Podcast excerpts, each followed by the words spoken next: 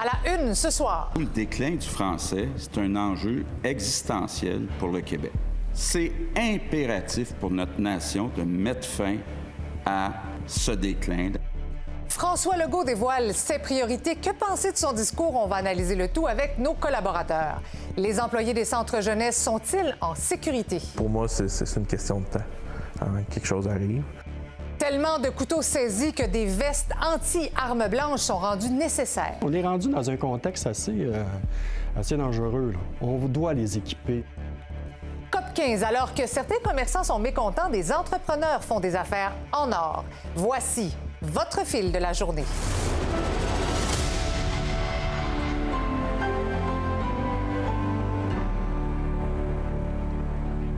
Bonsoir. Jour de discours d'ouverture à l'Assemblée nationale. Un long discours. Euh, le premier ministre a abordé pas mal de sujets, euh, de la santé à l'économie, en passant par la cybersécurité, à l'éducation, jusqu'à l'environnement. Finalement, c'est son plan de match hein, pour les quatre prochaines années. Simon, c'est un discours orchestré autour des thèmes récurrents, pas de grande surprise. Pas de grande surprise dans le discours d'ouverture du premier ministre. Bon, petit rappel historique en début de discours là, pour euh, nous rappeler d'où on vient euh, comme Québécois. Euh, petite citation de Winston Churchill aussi, là, avec le serment au roi cette semaine. On est dans les, affaires britanniques. Mhm. Et puis, ben, il a salué aussi pour un moment pour saluer le travail des, employés de la fonction publique du Québec, particulièrement ceux qui ont, qui ont, travaillé fort pendant la pandémie. Puis ça, ben, c'était transpartisan. Je dirais que l'ensemble des députés de l'Assemblée nationale se sont levés à ce moment-là. Il était question des relations avec les Premières Nation aussi. Euh, le premier ministre qui a prononcé des mots importants en euh, vérité et réconciliation. Euh, on a profité pour saluer aussi les représentants des Premières Nations qui étaient, qui étaient venus assister au discours au balcon, notamment le chef de la nation Huron-Wendat, M. Rémi Vincent. pour ce qui est de l'économie, ben, le défi, selon lui, c'est de marier lutte au changement climatique, économie verte et prospérité économique. en environnement, ben, c'est d'atteindre la, la carboneutralité d'ici 2050. Ça, ça va passer entre autres par le travail de notre Société d'État d'Hydro-Québec avec la demande accrue en hydroélectricité. Un gros défi qui s'en vient notamment pour, euh, pour Hydro-Québec, le premier ministre On va avoir des décisions importantes à prendre dans le prochain mandat. Parce que construire un barrage, entre le moment où on l'annonce, qu'on négocie, entre autres avec les communautés autochtones, qu'on prépare le projet puis qu'on le réalise, on peut calculer à peu près 15 ans. Donc, on a besoin dans le prochain mandat, d'avoir un vrai débat de société sur comment on va chercher ce 100 TWh et on doit réaliser plus que jamais que notre électricité au Québec est précieuse. Bon, maintenant, Simon, euh, sur le système de santé, M. Legault a parlé de la place que devrait prendre le privé dans les prochaines années. Oui, notamment, il a parlé euh, d'une des promesses électorales de la CAQ, notamment en ce qui a trait à la création de mini-hôpitaux privés. Et ça, ça a fait euh, légèrement sursauter de l'autre côté de la salle, euh, notamment le co-porte-parole de Québec solidaire, Gabriel Nadeau-Dubois. Le premier ministre a même parlé de lui lorsqu'il parlait du privé en santé. Donc, projet qui devrait voir le jour au cours des prochaines années. On le sait, la coalition Avenir Québec, le parti de François Legault, souhaite davantage de, de privé en santé. Euh, ce serait une des façons de, de, venir, euh, si on veut, euh, pas sauver le système, mais du moins tenter de le récupérer ou l'apaiser. Oui, les mots sont, sont tout à fait justes. François Legault là-dessus. On parle d'un privé où les Québécois payent avec leur carte d'assurance maladie. Donc, c'est gratuit pour les Québécois, mais c'est un mode de fonctionnement où ces hôpitaux-là vont être ouverts 24 heures sur 24, 7 jours sur 7 vont être traités de la même façon que les hôpitaux publics, mais ça va nous montrer un nouveau modèle pour être plus efficace. Et on l'a vu pendant la pandémie, on était capable de faire beaucoup de chirurgie au privé. Je connais pas beaucoup de Québécois, peut-être à part le chef de Québec solidaire, qui, qui n'ont euh, pas été contents des services qui ont été donnés dans ces cliniques. Bon, et comment on réagit justement les groupes d'opposition? Ben, ils sont en réaction présentement en point de presse. C'est Québec solidaire euh, qui est derrière le micro. Le Parti québécois a eu le temps de le faire euh, tout de suite après le discours euh, de François Legault. Ben, pour le Parti québécois, c'est notamment la question, surtout la question du déclin de la langue française qui, va, qui vont surveiller de près. tout ce qui a trait à la santé aussi, parce que bon, le PQ, en fin de dernière session parlementaire, en avait mhm. parlé quand même pas mal en présentant le plan santé. donc, pour Québec solidaire, ben, c'est très clairement, ça va être les questions d'environnement. Je voyais quelques visages assez longs puis pour euh, les libéraux, ben, il y a fort à parier que ce sera euh, sur, euh, sur le coût de la vie, dont le premier ministre n'a pas parlé beaucoup d'ailleurs dans son discours. Et ça s'est terminé sous une pluie d'applaudissements. Simon, merci beaucoup d'avoir été avec nous. Au revoir. On se tourne maintenant vers notre collaborateur analyste politique, Sébastien Prou. Bonsoir, Sébastien. Bonsoir, Marie-Christine. Donc, comment tu qualifierais ce discours? Ben d'abord, euh, continuité et beaucoup de priorités. Alors, c'est un discours qui est assez lourd en termes euh, de contenu, qui est long également, donc dense. Certains ont dit que le fil conducteur était peut-être absent, mais quand même, c'est énormément de priorités. Peut-être qu'il y a un effet pandémie aussi. Hein. Il faut se rappeler que dans le dernier mandat, Marie-Christine, le gouvernement a été amputé plusieurs mois, voire années, où au lieu de travailler à développer, puis construire, puis rénover le Québec, ils ont plutôt géré à la petite semaine, à la journée, à la demi-heure la pandémie. Alors, euh, il y avait peut-être un certain enthousiasme à mettre de l'avant des priorités qu'ils avaient déjà dans les cartons et que toi et moi, on ne connaissait pas encore. Mais justement, est-ce qu'on n'est pas davantage actuellement dans la vision à long terme et on est peut-être un peu loin ou collé des préoccupations, des enjeux quotidiens des gens? Ben, effectivement, je, je, pense que M. Legault a fait le choix euh, de nous donner son plan de match plutôt que de nous secouer un peu ou de nous dire, ben voilà ce qu'on va faire rapidement pour tel sujet. Alors, il a donné des orientations. Chaque thématique qu'il a mis de l'avant ce sont des thématiques connues. Peut-être l'identité et la langue française, c'est plus récent en termes d'intensité, mais il en demeure pas moins, il en demeure pas moins, Marie-Christine, que si on parle d'environnement, de santé, d'éducation, euh, d'économie, c'est à la sauce de la CAQ. Euh, c'est une vision caquiste et ou du premier ministre euh, qui se retrouve dans ce discours. C'est pour ça que c'est un, c'est un livrable qui, qui, est bien livré dans la mesure où il a fait part de son plan de match. Mais ce soir, peu de gens sont surpris vraisemblablement. Il y a des choses intéressantes. Il y a des choses sur lesquelles on peut penser qu'on reste sur notre appétit. Je te donne un exemple, le rapport de force avec Ottawa, mhm. que ce soit en santé ou en termes d'immigration. Le premier ministre dit Ottawa ne doit pas faire ceci, puis il doit nous donner cela. Oui, mais comment s'y prendre? Ça, là-dessus, c'était pas suffisant, à mon avis. Si on regarde santé, éducation, il y a eu appel direct aux ordres professionnels pour décloisonner les champs de pratique. Il y a quand même, Sébastien, des feux à éteindre en raison de la pénurie de personnel.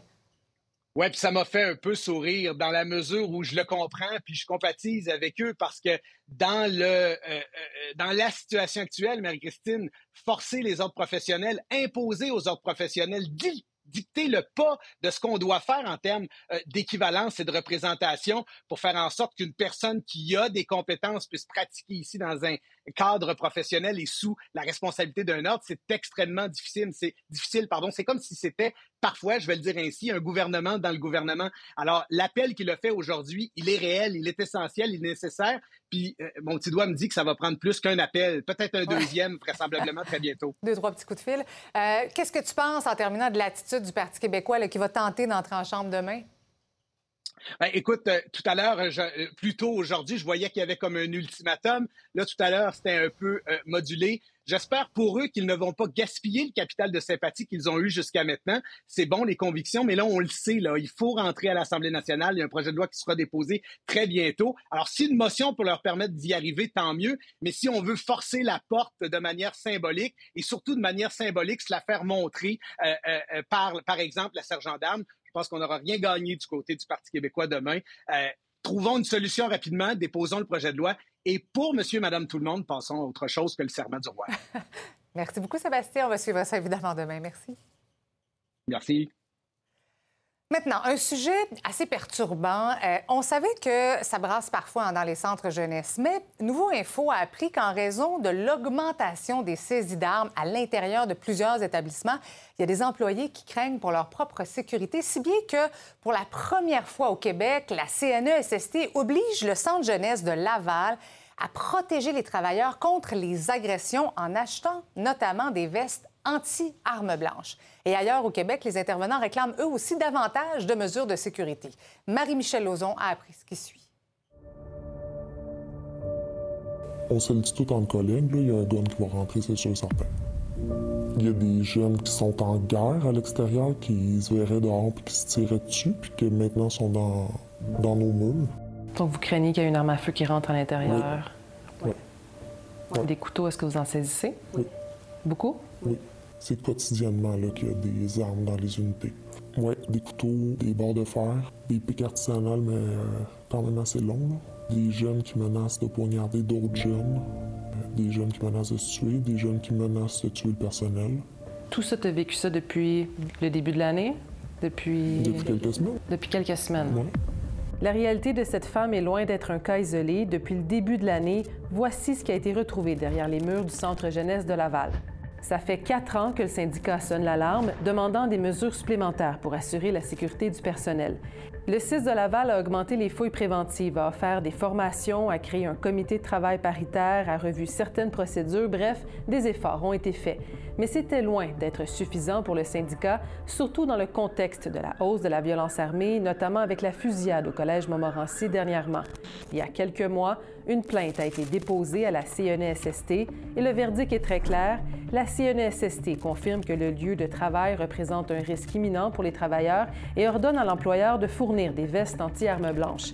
Une quarantaine de vestes qui ressemblent à ceci seront donc achetées prochainement, coût total près de 22 000 Est-ce que nos mesures sont, sont adaptées à la réalité d'aujourd'hui? Clairement pas. Il faut comprendre que ces décisions visent seulement les agents d'intervention qui travaillent à Laval. Plusieurs pensent que les vestes anti-armes blanches devraient être fournies à d'autres membres du personnel, comme les éducateurs, par exemple. Pierre-Luc représente justement les éducateurs à Laval. Il va encore plus loin en souhaitant l'installation de détecteurs de métal. On se doit quand même de leur compliquer la vie. C'est ce qu'on fait pour actuellement. Il n'y a, aucun encadrement. N'importe qui peut rentrer n'importe quoi, même une arme à feu. On ne le saura jamais. Il n'y a aucune mesure à l'entrée. Pour moi, c'est une question de temps. Avant que quelque chose arrive. Et des armes, il y en a de plus en plus, et pas juste dans la grande région de Montréal. Voici des exemples de saisies sur le territoire des Laurentides et des Hautes-Laurentides au cours des dernières années. Selon le CIS des Laurentides, il n'y a aucune hausse de comportement violent chez les jeunes. L'employeur parle même d'une baisse des mesures de contrôle cette année. Pas question pour l'instant donc de fournir des vestes anti-armes blanches à leurs employés. Le syndicat a une autre version des faits. Dernièrement, il y a même un jeune qui a réussi à avoir un couteau qui, qui, qui court après tout le monde. Ça a été vraiment la panique totale. On est rendu dans un contexte assez, euh, assez dangereux. On doit les équiper, on doit faire attention, on doit aussi s'assurer que leur milieu de travail soit sécuritaire, autant pour eux autres que pour les jeunes, que pour euh, les parents. Aujourd'hui, c'est rendu de la bureaucratie.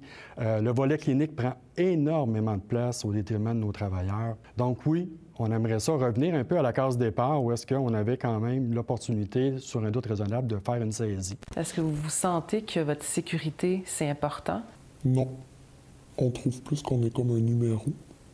Est-ce que là, tu sens que tu as les outils nécessaires pour faire ton travail? Non. Je sens plus qu'on maintient les murs en ce moment. On éteint des feux. Nous, on aimerait ça qu'il y ait des dé- détecteurs de métal à l'entrée. Au moins, on ne se pose pas la question si le jeune est, euh, est armé ou non. Qu'il y ait plus de fouilles, qu'il y ait plus, qu'on soit plus soutenu. Pas juste qu'ils l'entendent, qu'ils qu'ils placent des choses concrètes dans les unités. On, est, on a toute une famille à l'extérieur, on a toute. euh, c'est pas juste notre travail. Là.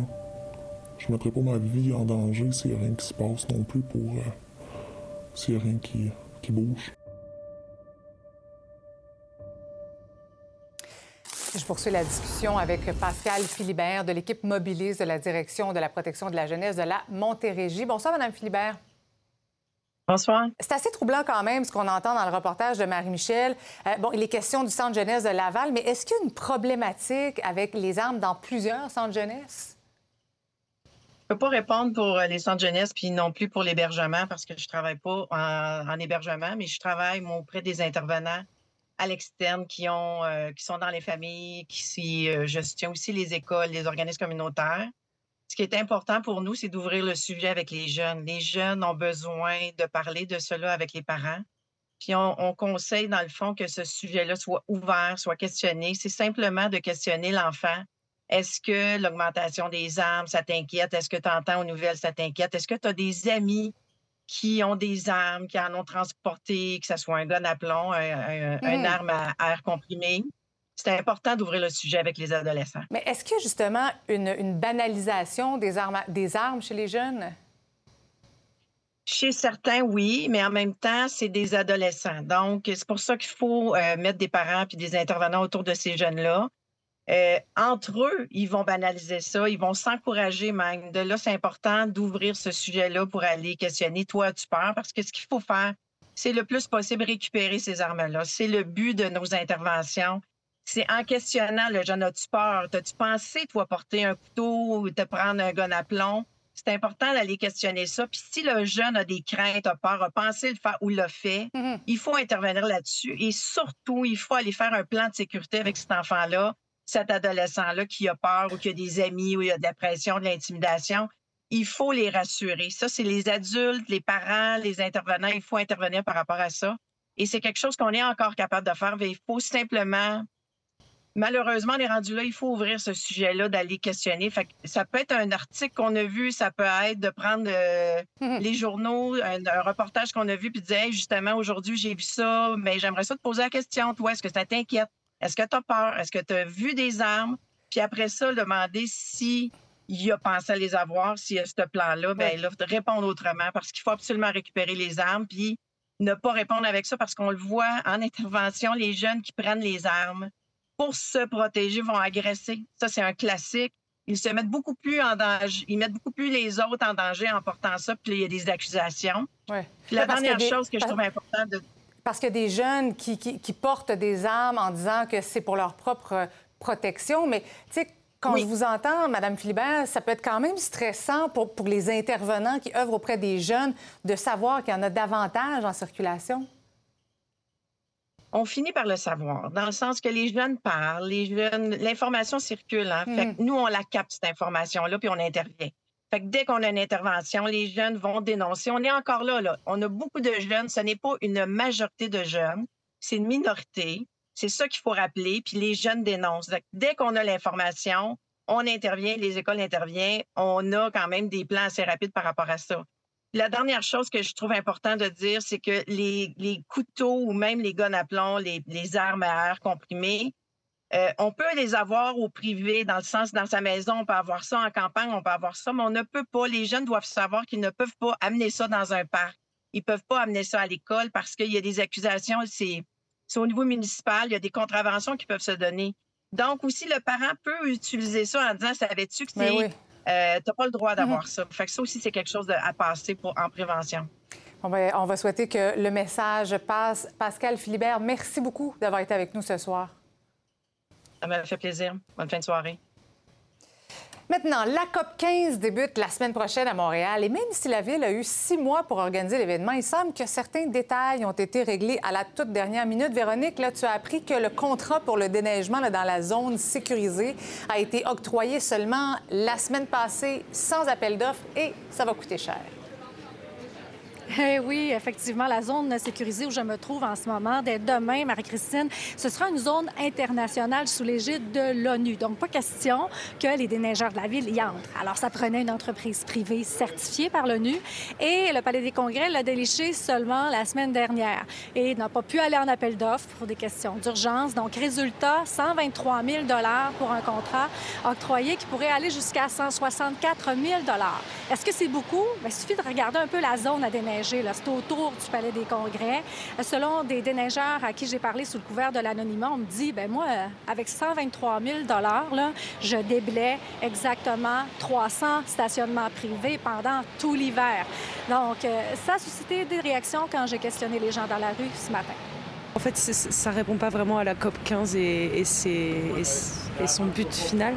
J'espère que tout le monde euh, met sa part là. J'espère que l'organisation internationale aussi euh, participe à, l'organisation de l'événement. C'est quand même contraignant pour beaucoup de gens. Je veux dire, il y a beaucoup de gens qui travaillent autour, le palais de justice notamment.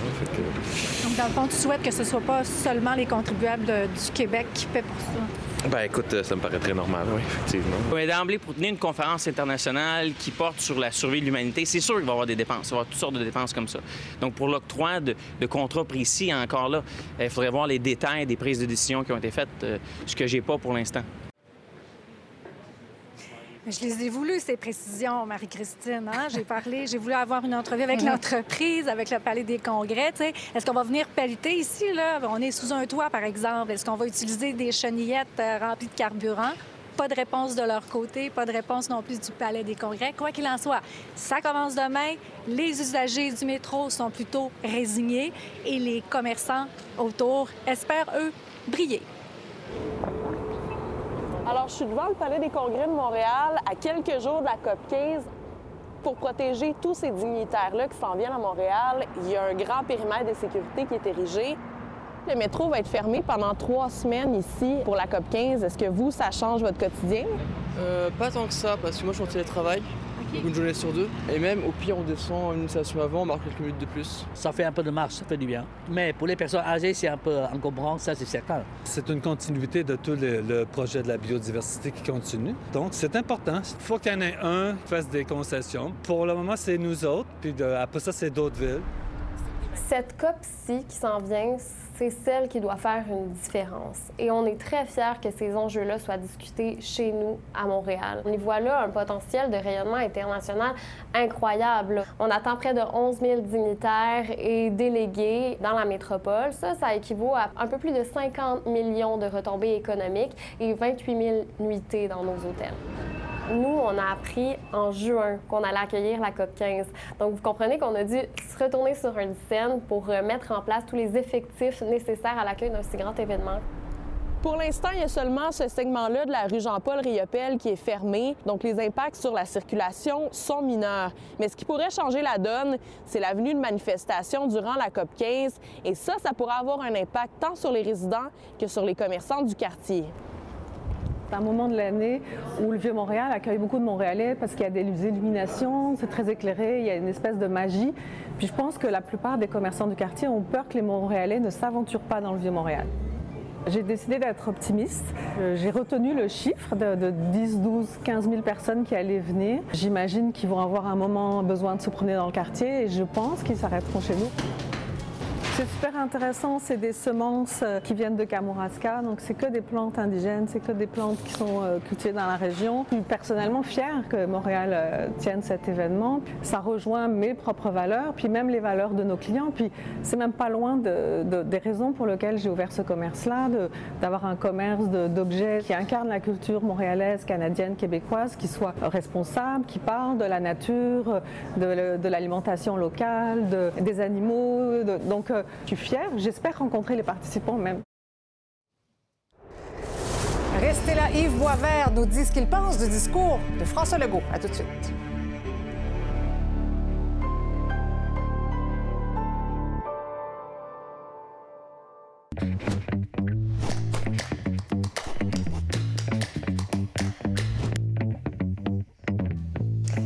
Salut Yves. Salut Marie-Christine. Évidemment, on revient sur ce long discours quand même, disons-le ici, de, François Legault.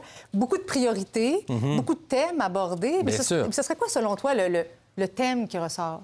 Bien, François Legault, il y a une obsession, il l'appelle comme ça d'ailleurs, c'est de rattraper notre écart de richesse avec l'Ontario.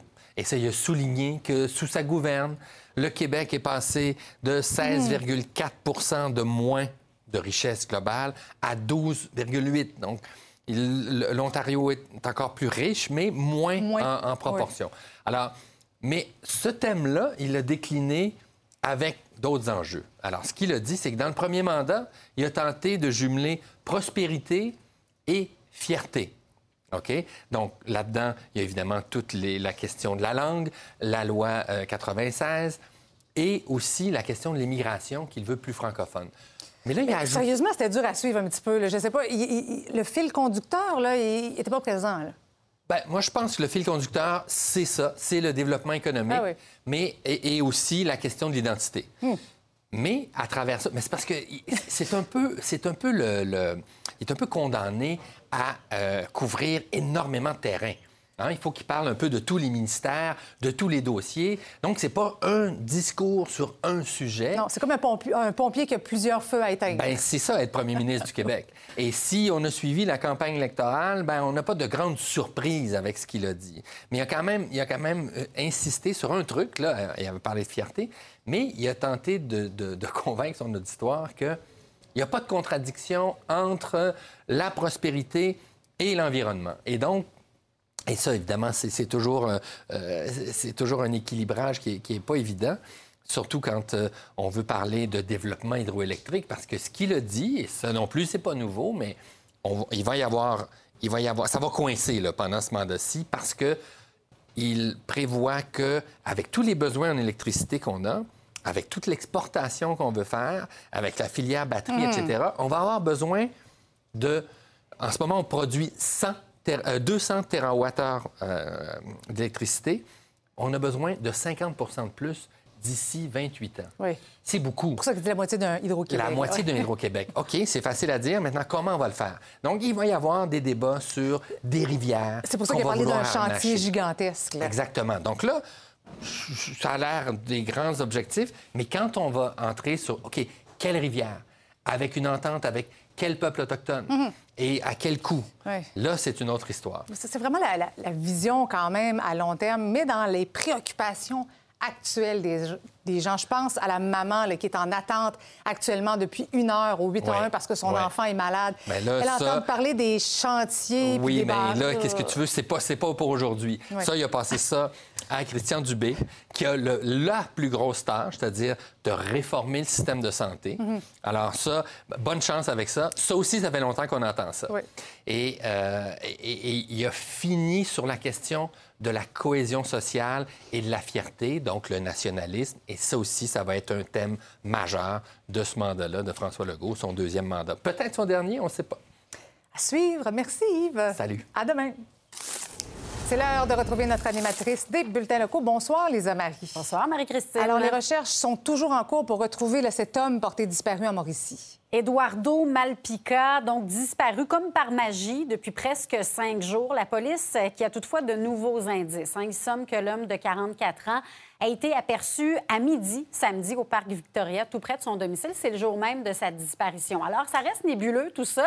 Euh, je vous rappelle, hein, sa conjointe, ses collègues qui n'ont pas eu de ses nouvelles depuis les événements qui sont survenus au bar Le Zénob. C'était dans la nuit de vendredi à samedi à Trois-Rivières. Et là, devant cette nouvelle information-là, ben, les policiers qui lui demandent s'il est en mesure d'entendre le message, à tout le moins, de se manifester, de ne pas avoir peur des représailles. Donc, l'enquête se poursuit, mais de façon un peu différente, vous l'aurez compris, là, pour les euh, policiers. Alors, dans un instant, au fil Mauricie, il y a mon collègue Marc-André Pelletier qui va faire le point euh, sur tout ça avec le porte-parole du service de police de la ville de Trois-Rivières. Et Lisa Marie, parlant de disparition mystérieuse, un sujet qui me touche Oui. particulièrement, qui vous sera présenté au retour de la pause et dans toutes les régions. Une entrevue avec Sabrina Ferguson. C'est la fille de Patricia Ferguson qui est disparue en 1996, euh, qui fait l'objet d'une série documentaire sur Crave. Euh, J'enquête sur cette affaire depuis des mois. Il faut savoir que l'enquête policière est réactivée. Donc, vous allez entendre sa fille au retour, Sabrina, qui cherche désespérément des réponses au sujet de la disparition de sa mère. Et Lisa Marie, il faut savoir que nos pistes sont, sont tellement sérieuses, sont prises au sérieux par le SPVM. Et euh, tout ça apporte un certain réconfort, évidemment, à sa fille, vous le comprendrez, qui, qui- qui a grandi avec le sentiment d'abandon depuis toutes ces années. Donc, ne manquez pas son témoignage touchant au retour. Bon On bulletin à toi. ça. Bon bulletin.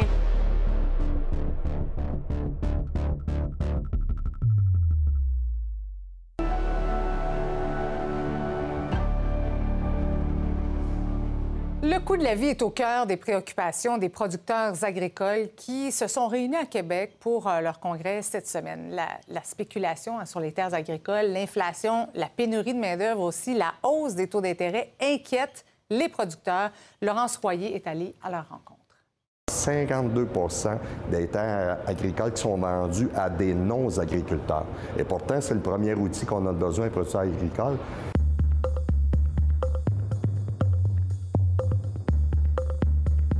Les prix du terrain commencent à être un grand problème, surtout quand on dit la, ca- la capitale, là, c'est vraiment oui. Dans la ceinture, euh, on vit la pression du développement du milieu urbain, des entreprises puis des spéculateurs, et ça devient très difficile pour nos producteurs. Quel impact ça peut avoir pour les producteurs, mais éventuellement aussi la- la- monsieur, madame, tout le monde? Bien, premièrement, c'est que pour les producteurs, c'est que ça devient qu'ils ne sont plus capables de prendre d'expansion dans leur ferme. Avec la hausse des- du montant des terres agricoles, en 2012, c'était à l'entour de 11 700 l'hectare. On est rendu en 2021 à 28 600 l'hectare. C'est des terrains qui sont déjà déboisés, c'est des terrains qui sont prêts, donc c'est facile. Fait que nos producteurs vivent une pression extrêmement énorme avec la spéculation, les développeurs et les villes. Ça va avoir un impact majeur sur la sécurité et l'autonomie alimentaire. Cette année, on a eu l'augmentation du coût du fioul, les carburants, les intrants, les engrais, les pesticides ont augmenté, les herbicides ont augmenté, puis là, le taux d'inflation. Cette année, on vit cette mouvance-là. On voit fondre les marges de bénéfices des entreprises. Oui, on sent que là, il y a une inquiétude qui se place. Le résultat, on va le voir l'année prochaine. Puis j'imagine que le prix des salaires doit augmenter. Ici, il y a 60 000 travailleurs agricoles, puis des 60 000, il y en a 20 000 des travailleurs étrangers temporaires. Les travailleurs étrangers sur nos fermes, c'est la clé. Euh, on sait que dans la région de la capitale nationale, on en a plus de 2500. Et de plus en plus, on voit que ces travailleurs étrangers-là qui étaient juste dans les fermes maraîchères, mais là, on les voit dans les fermes porcines, on les voit des fermes laitières, on les voit à l'année, on les voit des fermes avicoles. Chaque fois qu'on augmente le salaire des gens, mais ça a des impacts directement dans le panier d'épicerie des gens. Il y a de la relève, il y a beaucoup de relève. La problématique, c'est que les programmes du ministère ne font pas en sorte que la relève a une facilité à reprendre des entreprises ou à partir de nouvelles entreprises. Les fermes ont triplé de valeur dans les dernières années. Tout le monde veut s'accaparer les terres, tout, tout, les tracteurs sont plus achetables, les terres sont chères, tout est parti. Comment voulez-vous qu'un jeune 23, 24 ans, sort de l'école, il n'y a pas de capitalisation, il n'y a rien. Comment voulez-vous que ce pauvre jeune ait la chance de s'établir? On a de l'ambition pour le monde agricole, mais on a besoin de soutien, entre autres. Puis, mais le soutien n'est pas nécessairement au rendez-vous quand on compare aux États-Unis. Puis on est en compétition avec les États-Unis. Nos attentes, c'est qu'ils nous écoutent parce que c'est nous. Il faut qu'ils attendent nos attentes. Là, ils viennent nous présenter des choses, oui, on va les écouter, mais après, il faut qu'ils nous écoutent. L'agriculture, là, c'est pas une profession, c'est une vocation. On sait tous dans quel marais qu'on est, mais il n'y en a pas un qui veut lâcher. Tout le monde veut continuer à faire son métier parce que je vous dirais que c'est le plus beau métier du monde, l'agriculture. C'est officiel, la première clinique d'infirmières praticiennes spécialisée, la fameuse clinique IPS, va ouvrir ses portes demain dès 16 h. Elle sera située au CLSC Olivier Guimont, à proximité de l'hôpital Maisonneuve-Rosemont. Il, va y avoir d'autres cliniques qui seront également mises sur pied prochainement. J'en discute avec la directrice des soins infirmiers au CIUS de l'Est de l'île de Montréal, Lina Spagnolo. Bonsoir. Donc, euh, vous êtes l'instigatrice. Vous êtes l'instigatrice, Madame Spagnolo, de, ce projet-là. Expliquez-nous comment ça va se dérouler à partir de demain.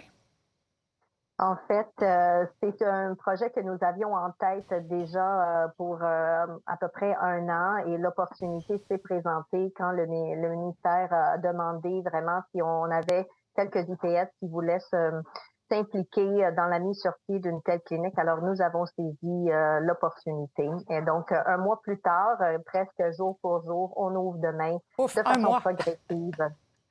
Un mois pour mettre sur pied cette clinique-là, ça se fait parce qu'il y a beaucoup, beaucoup de personnes qui ont voulu bien s'impliquer et ils sont très motivés pour que ce projet donne de bons résultats. Mais vous les avez trouvées où, ces infirmières-là? Il y a tellement de pénuries, les hôpitaux sont débordés.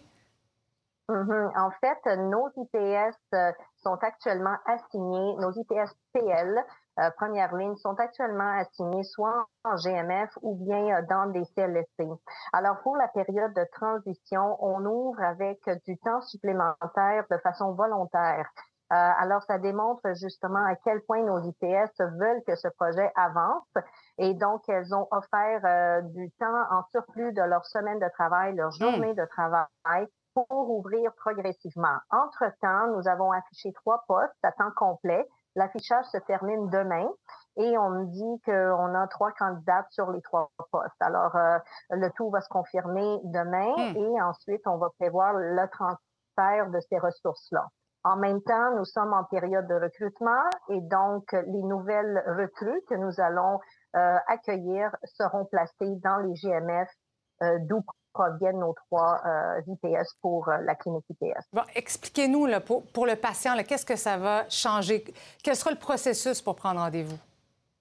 Alors, la clientèle peut être référée euh, soit de nos salles d'urgence ou bien via le GAP, le 8 à 1. Alors, disons qu'une personne se présente dans une de nos salles d'urgence l'hôpital Maisonneuve-Rosemont, oui, mais aussi l'hôpital Santa Cabrini sur le même territoire. Alors, euh, suite au triage de l'infirmière, si la personne se présente pour un problème qui ne nécessite pas une attention immédiate, la clinique IPS peut être une, voie de passage. Alors, le, le patient peut nous être référé. Sinon, via le 811, quand on appelle le 811, on explique notre situation et la clinique IPS peut devenir aussi une autre solution, toujours pour des problèmes euh, dits euh, non urgents. Mhm. Donc là, on parle d'une seule clinique là, qui sera ouverte demain, mais il va y en avoir d'autres au fil des mois. Là. Oui, en fait, euh, plus vers l'ouest de la ville, on annonce deux autres cliniques. Euh, alors, c'est à voir. Effectivement. Est-ce que vous savez si ailleurs au Québec, ce type de, de, de clinique-là pourrait être instauré? Euh, oui, en fait, il existe euh, quelques initiatives qui ont lieu dans le passé. Il y a une clinique euh, IPS à Québec, qui est la clinique SAPSA, qui existe depuis une dizaine d'années. À travers la province, il y a eu quelques initiatives. Mm-hmm. et euh, nous essayons dans l'Est, espérant que ça va donner de très bons résultats Oui. et que le modèle puisse être transposé ailleurs Mhm. aussi euh, dans la province. Bien, bravo Mhm. d'avoir mis ça sur pied en un mois seulement et chapeau également à ces infirmières qui acceptent de faire du temps supplémentaire de façon volontaire. Merci beaucoup d'avoir été avec nous ce soir puis bonne chance pour demain. Merci beaucoup. Au revoir. L'écart rétrécit entre les salaires des employés de la fonction publique et ceux du secteur privé, c'est ce que démontre un rapport de l'Institut de la statistique du Québec qui est paru ce matin. Un rapport dont les données serviront de levier pour le Front commun lors du renouvellement de sa convention collective le 31 mars prochain. Ma collègue Lily Mercure a les détails. Moi, j'ai une question pour le gouvernement. Est-ce qu'on a encore les moyens, comme société, d'être les cancres de l'administration publique en termes d'emploi? Quand on se compare au fédéral, aux sociétés publiques, au monde municipal, euh, ben, le secteur public québécois offre les salaires les moins avantageux et une rémunération globale. Ça, ça inclut les avantages sociaux la moins avantageuse. l'écart salarial entre les travailleurs et travailleurs du secteur public et les autres salariés québécois persiste avec un chiffre de 11,9% L'écart s'est rétréci. Il y a des raisons pour ça. On ne rentrera pas là-dedans, mais ça, c'est un peu l'arbre qui cache la forêt. On est habitué de se faire servir des excuses. C'est jamais, jamais le tour des travailleurs, des travailleuses du secteur public. Il y a du monde qui sont morts de soif dans les CHSLD, monsieur. Au Québec. Est-ce que j'ai besoin de parler des urgences pédiatriques? Est-ce que j'ai besoin de parler de nos cours de justice? Est-ce que j'ai besoin de parler du décrochage scolaire? Est-ce que j'ai besoin de parler de santé mentale? On va être à la table pour présenter des solutions qui vont faire en sorte que euh, le marasme dans lequel on est, on va s'en sortir. Là, ben, il faut euh, attirer et surtout retenir celles et ceux qui sont dans nos réseaux actuellement. C'est pour ça que le gouvernement, selon nous, doit donner un solide coup de barre. Mais ce qui m'inquiète encore davantage, plus davantage, c'est des jeunes qui arrivent dans nos réseaux, que ça fait 3, 4, 5 ans, qui sont là, puis qui quittent parce que les conditions d'exercice d'emploi ne sont pas satisfaisantes, puis que les conditions salariales non plus, puis qui se font offrir meilleures ailleurs.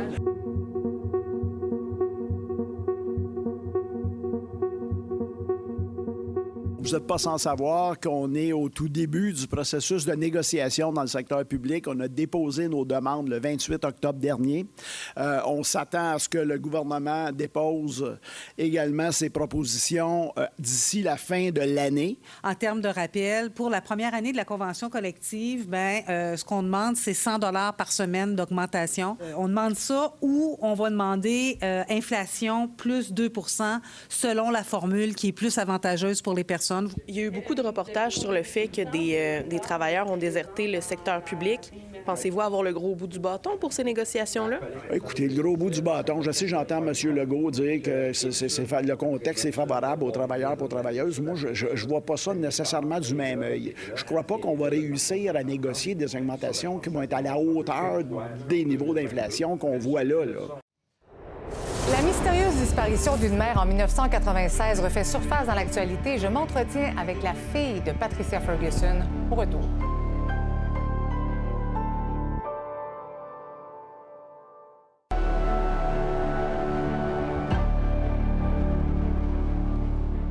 La disparition d'une jeune femme de Pointe-aux-Trembles en 1996 attire à nouveau l'attention des policiers de Montréal. Patricia Ferguson n'a pas été revue depuis plus de 25 ans. Je travaille sur cette affaire depuis des mois. Et aujourd'hui, notre enquête est disponible sur la plateforme Crave. La fille de Patricia, qui avait à peine un an quand sa mère a disparu, a participé à la série documentaire L'appartement 5. Sabrina a été ma source de motivation tout au long de cette enquête. Je m'appelle Sabrina et je suis la fille de Patricia Ferguson.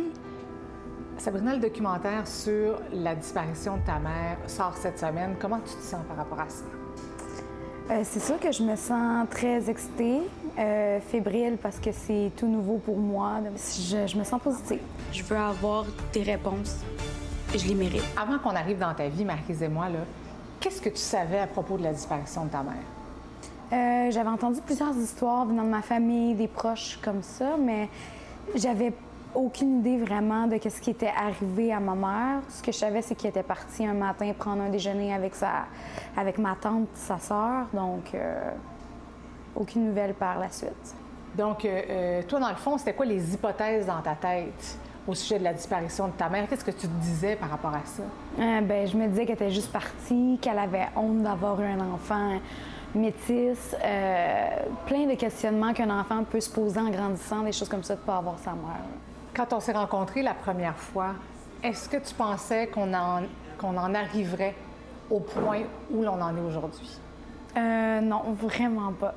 Euh, j'avais espoir qu'on ait, qu'on ait un dénouement des, des, des réponses, mais d'arriver au point où euh, on peut faire un documentaire, puis on peut creuser pour avoir des réponses, moi, je trouve ça extraordinaire. Cet homme qui a passé la dernière soirée avec ta mère, Comment tu te sens en dedans de toi? Je bouillonne. Je pourrais te dire vraiment, là, je bouillonne.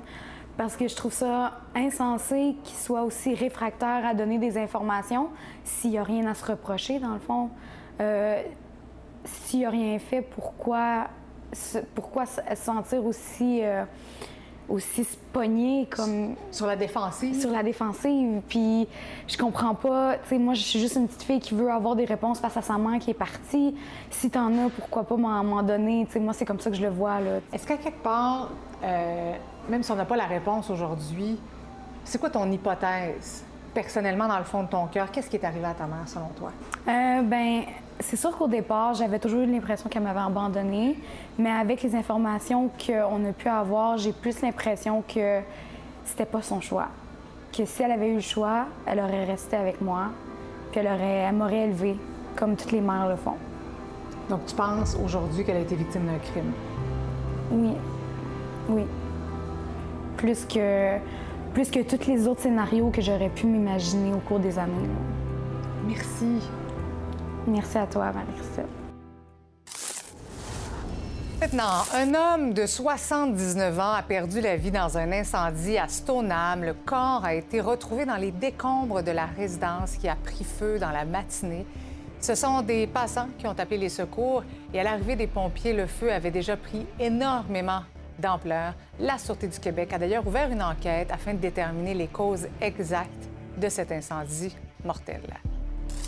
Et une autre histoire euh, tragique. Cette fois, c'est un jeune homme dans la vingtaine qui a été retrouvé sans vie hier soir à Dorval. Il aurait été atteint d'une balle à la tête. La victime a été découverte par un homme qui promenait son chien. Un poste de commandement a été déployé par le service de police de Montréal et l'enquête suit son cours, évidemment. Pour l'instant, aucune arrestation n'a été effectuée.